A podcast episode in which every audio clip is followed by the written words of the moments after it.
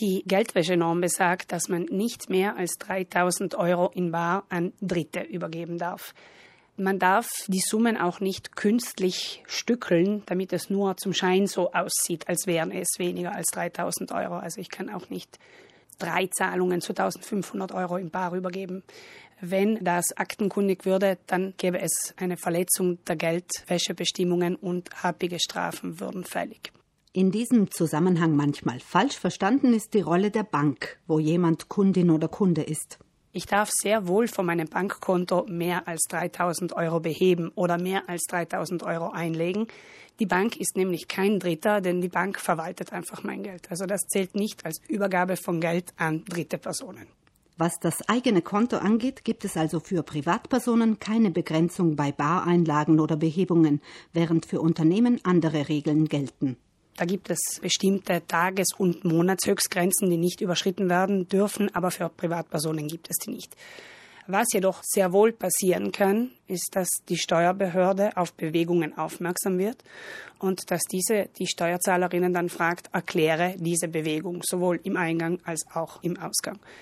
Das kann jedoch bei Barbewegungen genauso wie bei Überweisungen passieren. Also die Steuerbehörde kann sich Informationen über die Kunden verschaffen und man kann dann gewisse Bewegungen erklären müssen.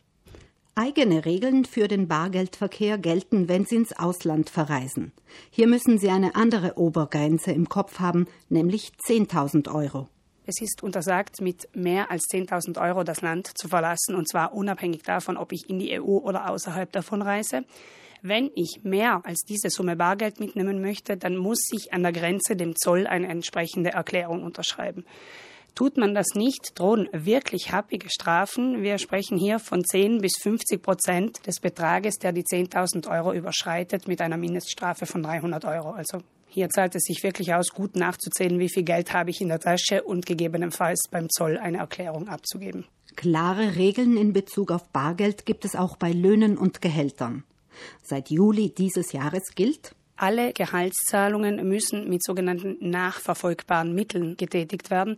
Das heißt, das Gehalt darf nicht mehr in Bar ausgezahlt werden. Ausgenommen davon sind lediglich die Sonderleistungen, die eventuell Arbeitnehmer vorgestreckt haben und vom Arbeitgeber zurückgezahlt werden, wie Aufkommen für Übernachtungen oder Fahrtspesen. Aber das Gehalt selbst muss entweder auf das Konto oder auf eine aufladbare Karte oder ähnliches überwiesen werden.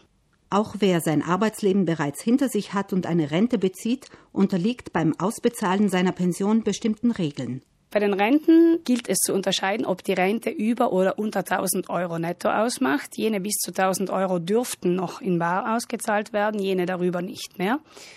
Ein Konto ist vielleicht auch für Rentner und Rentnerinnen angenehm. Wir raten in diesem Kontext bei der Bank nachzufragen. Es gibt für Renten bis 1500 Euro brutto ein kostenloses Konto, das jede Bank zur Verfügung stellen muss. Es ist das sogenannte Basiskonto für Rentnerinnen. Fragen Sie danach. Kein Bargeld, aber etwas Ähnliches sind Überbringersparbücher, die mit Jahresende aus dem Verkehr gezogen werden. Also das sind jene, die einfach jeder haben kann, wo nicht genau feststellt, auf welchen Namen sie lauten. Diese dürfen ohnehin einen Saldo von weniger als 1000 Euro im Moment nur haben und müssen unbedingt vor Jahresende entweder aufgelöst oder in Namenssparbücher umgewandelt werden. Sonst droht auch hier eine Strafe im Sinne der Geldwäschenormen. Also ganz, ganz wichtig, die Sparbücher kontrollieren, wenn es Überbringersparbücher sind, entweder ändern lassen oder sich auszahlen lassen.